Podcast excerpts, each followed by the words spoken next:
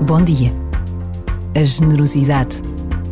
Essa capacidade de dar sem nada pedir em troca, de nos deixarmos tocar pelo que acontece à nossa volta. Temos testemunhado como a generosidade pode ser transformadora, capaz de salvar, de recuperar, de dar o pão a quem tem fome, de dar a mão a quem está perdido, de ir buscar quem está longe, de dar teto a quem está perto. Por vezes, basta a pausa de um minuto para manifestarmos a nossa gratidão por tanto bem que acontece de forma tão generosa. E Deus permanece.